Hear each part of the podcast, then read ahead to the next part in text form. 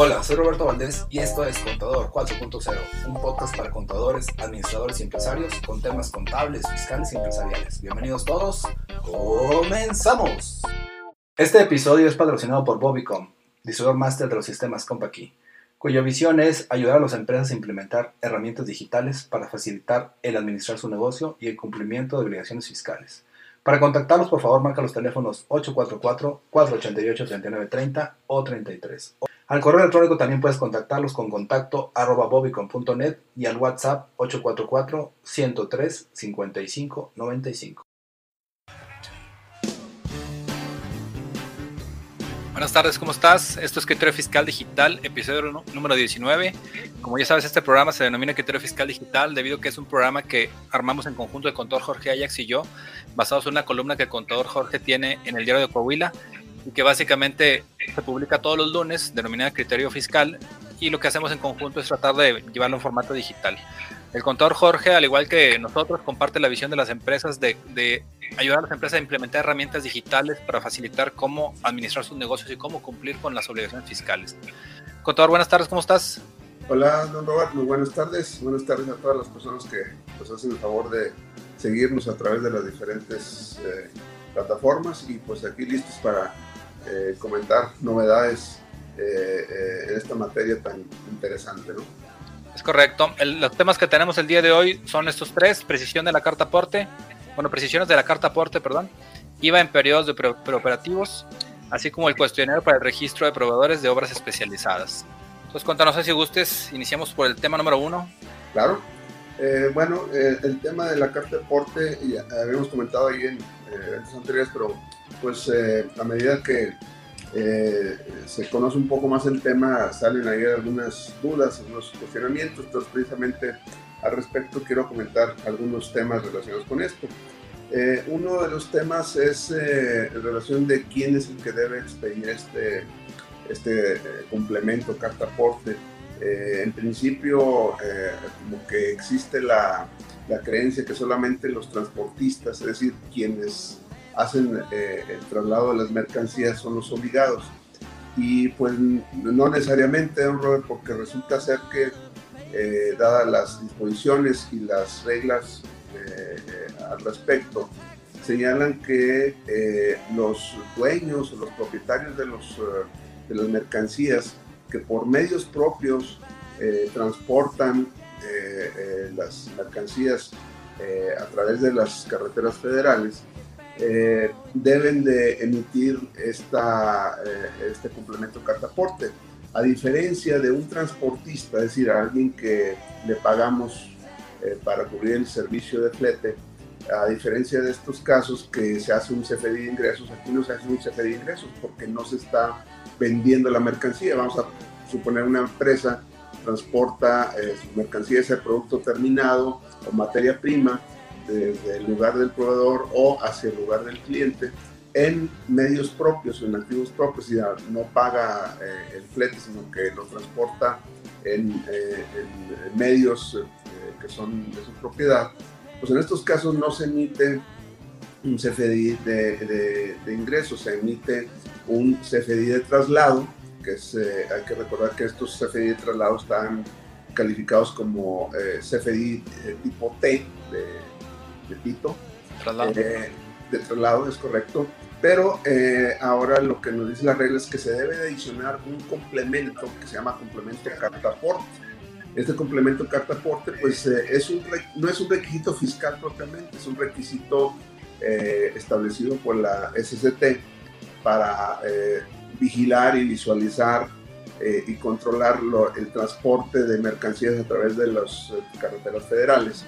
Entonces, eh, este requisito que no es fiscal, ahora pues eh, se intenta que esté ligado precisamente a un comprobante fiscal, en este caso un CFDI de traslado, eh, se tiene que timbrar como cualquier CFDI, pero en adición tiene que traer los datos de este complemento. De ahí, don Robert, que es posible que a lo mejor algunas empresas que no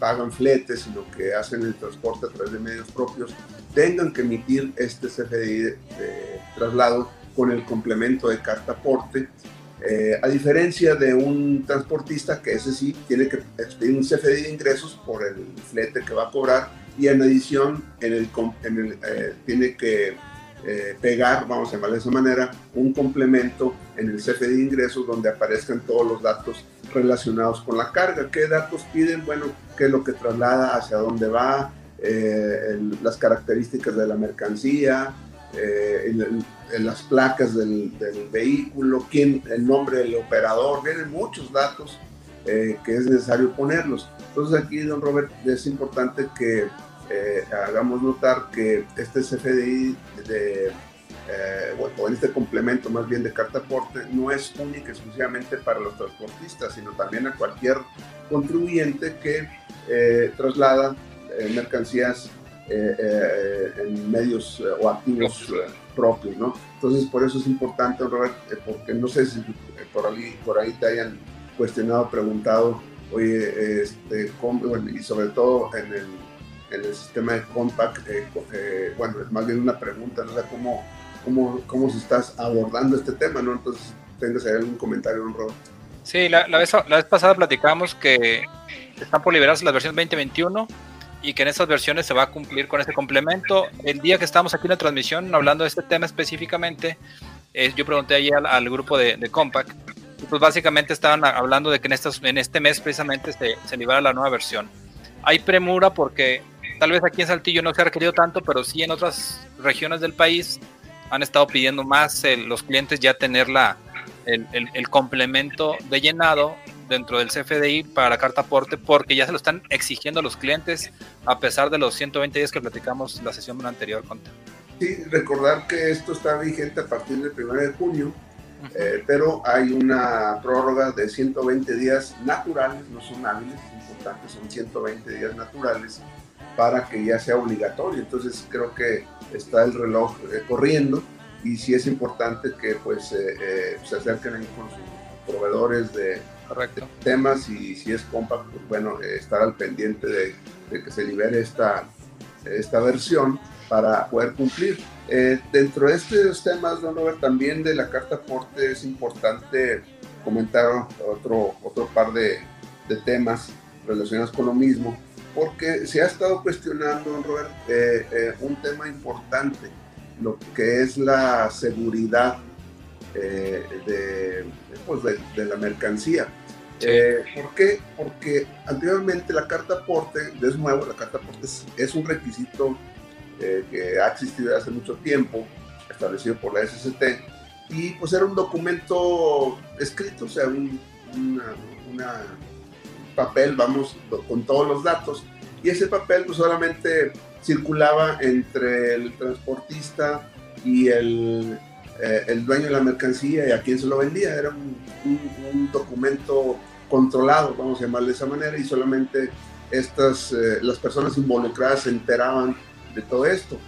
Y el tema aquí que se ha cuestionado, Robert, es de que ahora al elevarse a, un documento electrónico, CFDI, eh, pues eh, se está cuestionando el, el, tema de la seguridad. Bueno, sabemos que obviamente todo este tema de electrónico, pues en teoría el SAT lo debe tener bien resguardado, pero pues existe la, alguna duda de que pudiera haber alguna fuga de información respecto a, la, mercancía y a las rutas por donde transitan. Digo, eh, ayer o antier eh, nos enteramos de un cargamento, creo que de cartuchos, que por ahí se robaron los trailers. Eh, eso está sucediendo antes de de conocer eh, esta, o que simplemente esta obligación, pero imagínate que hubiera una fuga de información donde pues personas que no debieran conocer las rutas y lo que va en la mercancía, no se imagínate que fuera eh, aluminio, cobre y que obviamente sabes por qué el lado va a pasar una unidad de eso puede ser peligroso, ¿no? Entonces eh, es un tema que se ha estado ahí cuestionando porque pues, eh, y, el, y el valor, ahora recuerda que ahora en el caso del CFDI de, de, ingresos, pues viene el valor, de hasta ahora el valor de la mercancía viene, viene ahí este, eh, ligada, ¿no? Entonces imagínate, pues ya a lo mejor ahí el, el asaltante va a conocer inclusive pues, el valor de la mercancía que está transportando, ¿no? Porque si recuerdas antes lo que se hacía era una especie como de factura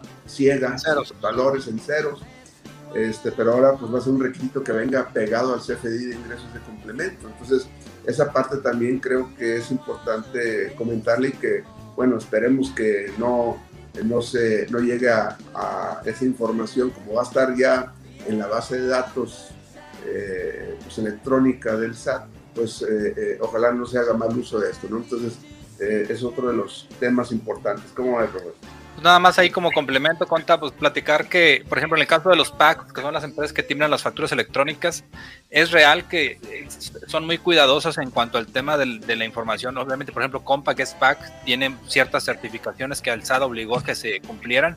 Y es fácil, contador, que una empresa como Compact resguarde, y hablo de Compact porque somos el caso nosotros, pero cualquier otra empresa que son PAC, tienen que cumplir con muchos temas de seguridad.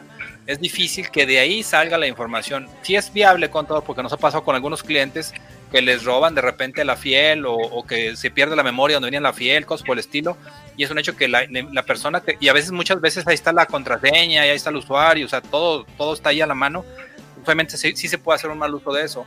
Pero la información ya timbrada que esté en poder del SAT el día de hoy, al menos que yo sepa, es difícil que se tenga un mal uso. Es un hecho que sabemos que todo esto depende de personas y que las personas que trabajan adentro pues tienen que tener cierta ética, ¿no? Para poder, obviamente, resguardar la información.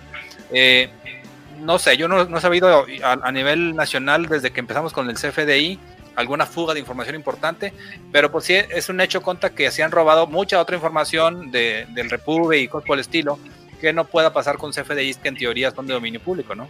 Sí, sí, pues eh, pudiera ser, inclusive eh, si recuerdas hace unos dos o tres años, eh, ya se, se escucha y, creo que a lo mejor ha disminuido, pero del robo de identidades, ¿no? Hasta este, el, vamos, el utilizar la firma electrónica de, una persona para emitir facturas, para cobrar, para, para solicitar devoluciones de impuestos, eh, de hecho, me recuerdo hace como tres años hubo un evento aquí en Monclova, eh, personas que utilizaron, eh, eh, pagaron, hay algunas personas para utilizar su nombre y estar pidiendo devoluciones de impuestos. Entonces, bueno, esperemos que eso no suceda, pero sí es un, tema que sería bueno a lo mejor probablemente reforzar y, que pues eventualmente eh, podemos tener la seguridad de que esa información no vaya a dar a, personas que no,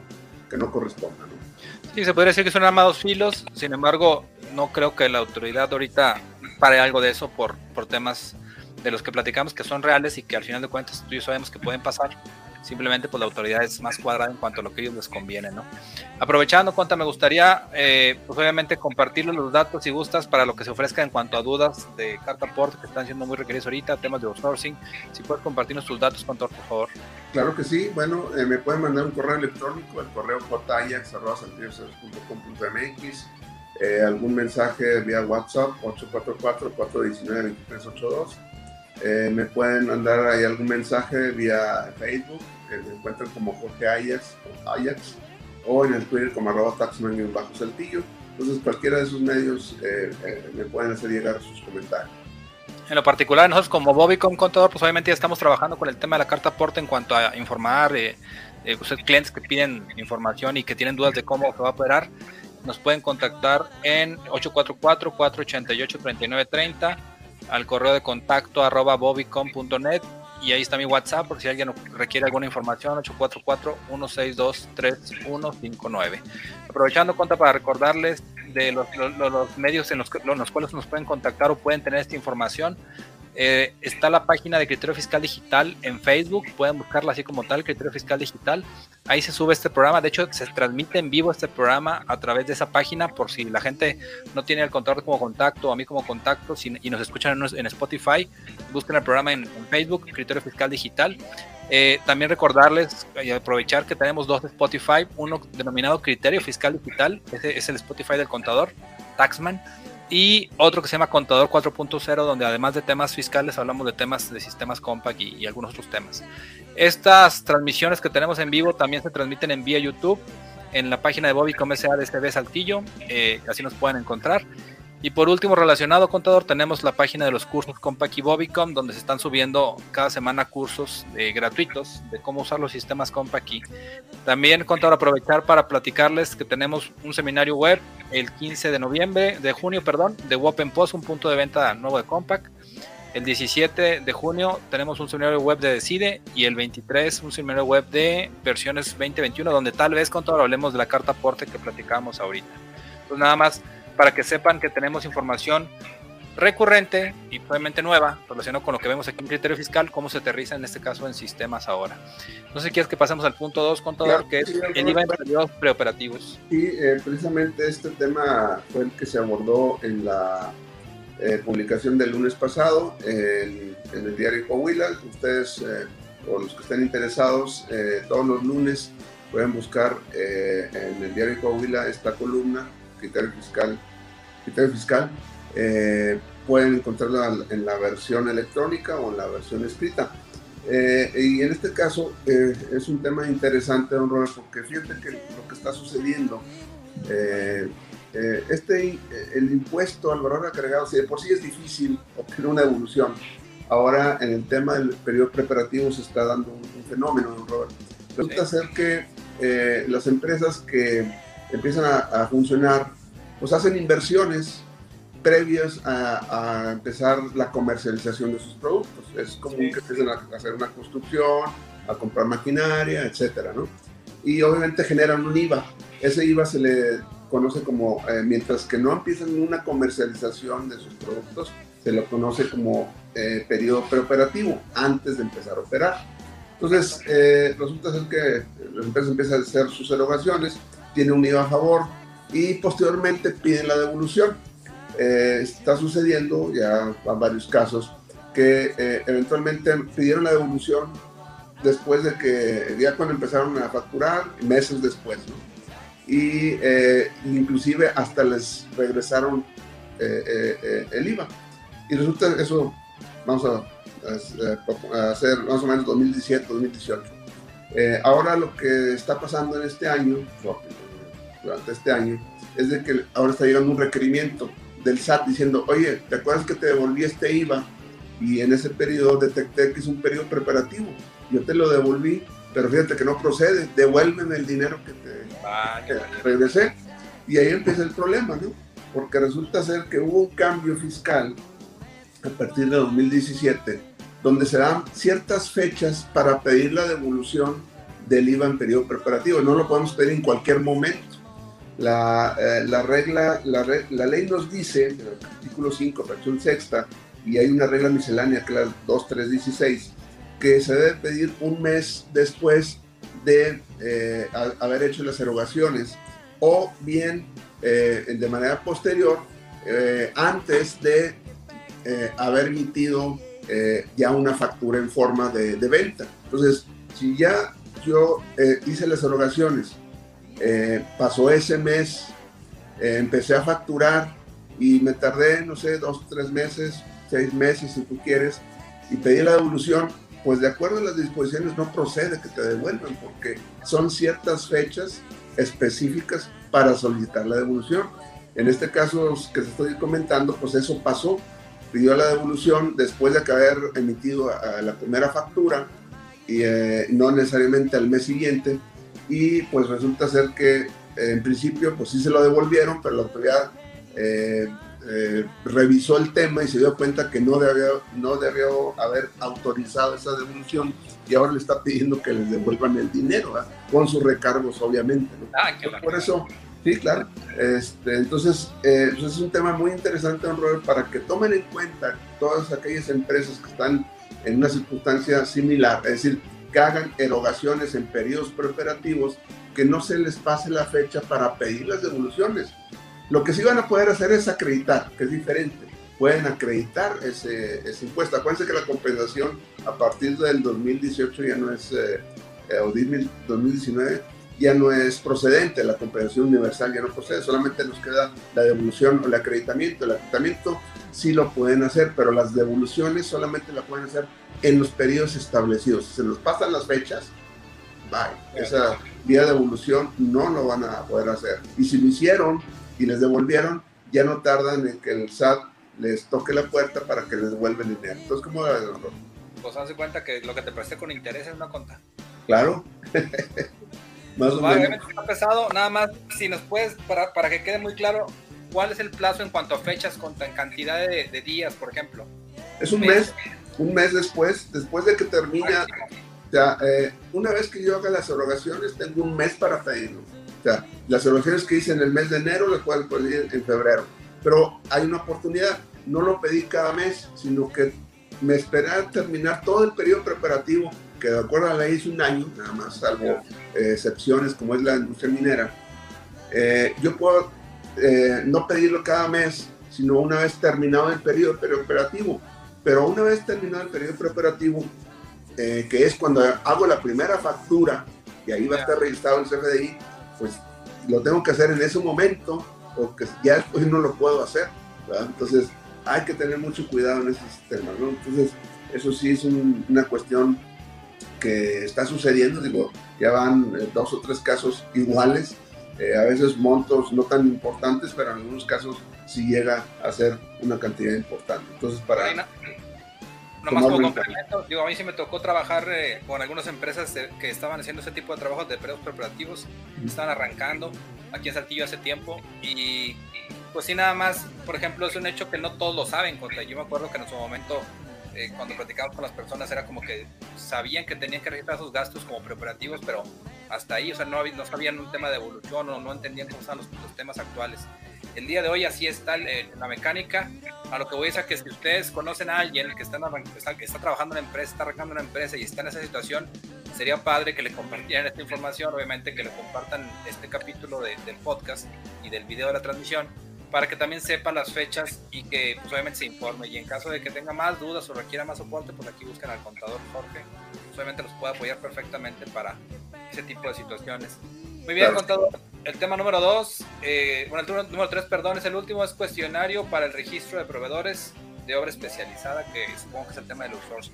Sí, es el tema del outsourcing, eh, pero de manera específica aquellas empresas que eh, calificarían como eh, proveedores de obra especializada, ya a la hora de eh, entrar al, a, un registro ante la Secretaría de Trabajo y Protección Social, pues hay una serie de información y en este caso eh, es un cuestionario que es importante, a lo mejor está un poco largo, pero voy a tratar de, de, ver lo más importante. Es importante que previo a que entren a la página traten de eh, reunir toda la información, inclusive de contestar el cuestionario, porque si de otra manera pues van a estar en línea llenando esta información, se puede llevar tiempo, etcétera. Entonces es importante desde el principio este, considerarlo.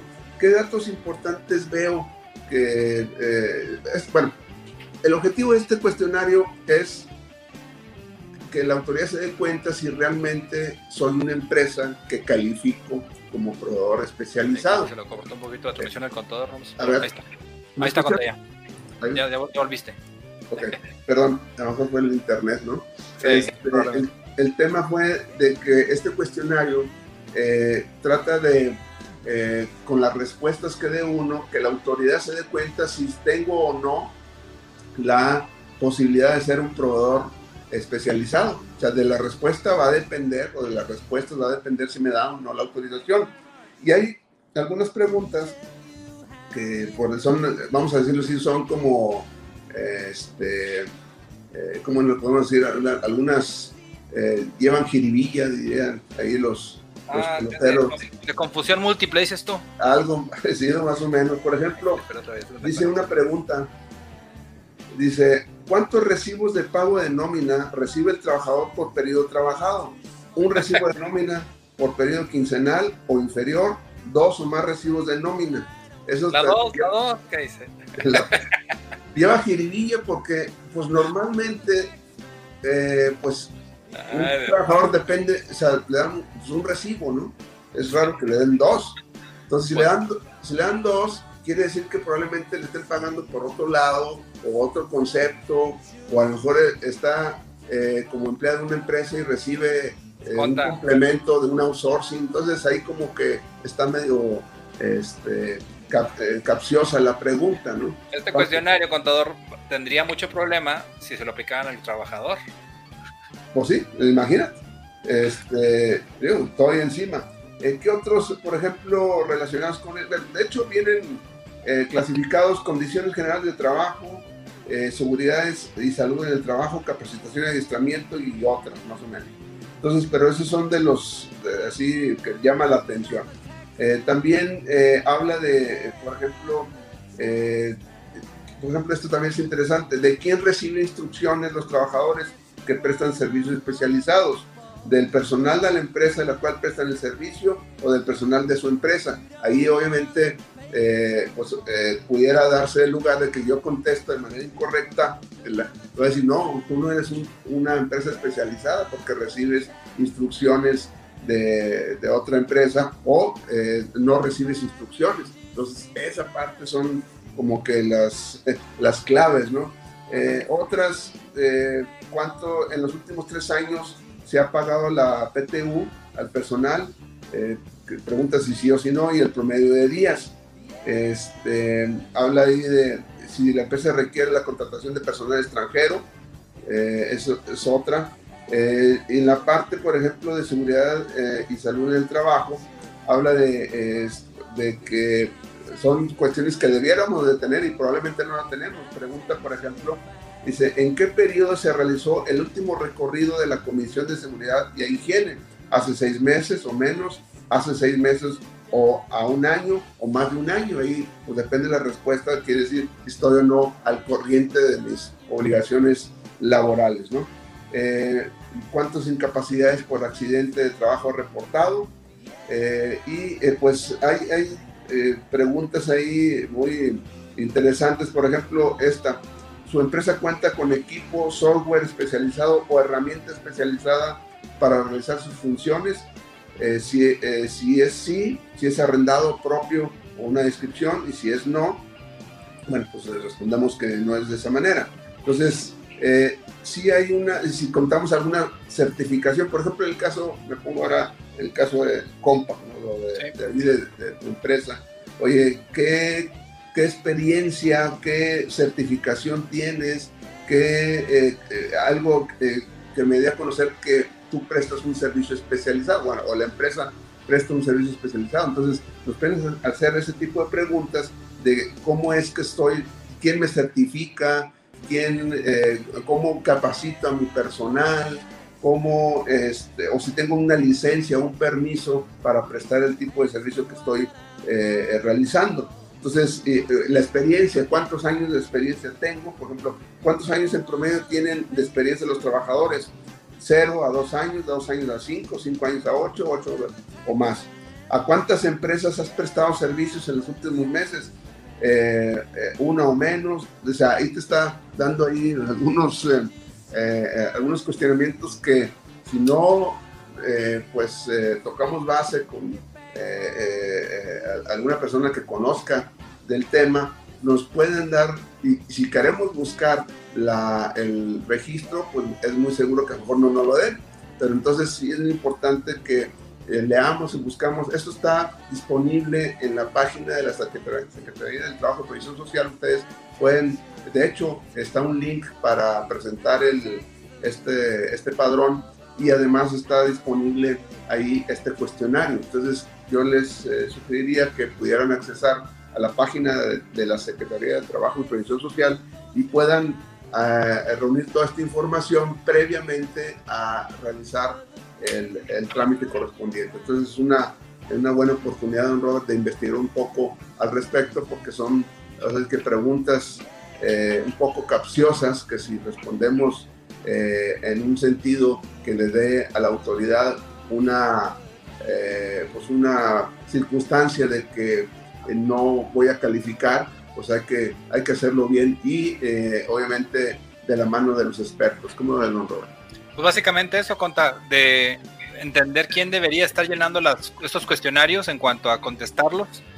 Y, literalmente, como tú dices, para mí sería ideal que se bajara primero el cuestionario, se imprimiera, se llenara, se contestara y lo después es como que, oye, consultor Jorge Ajax, ¿me puedes orientar respecto a mis respuestas? Es decir, consideras que las contesté bien con el fin de, pues no cometer errores y reportar algo a la autoridad que no.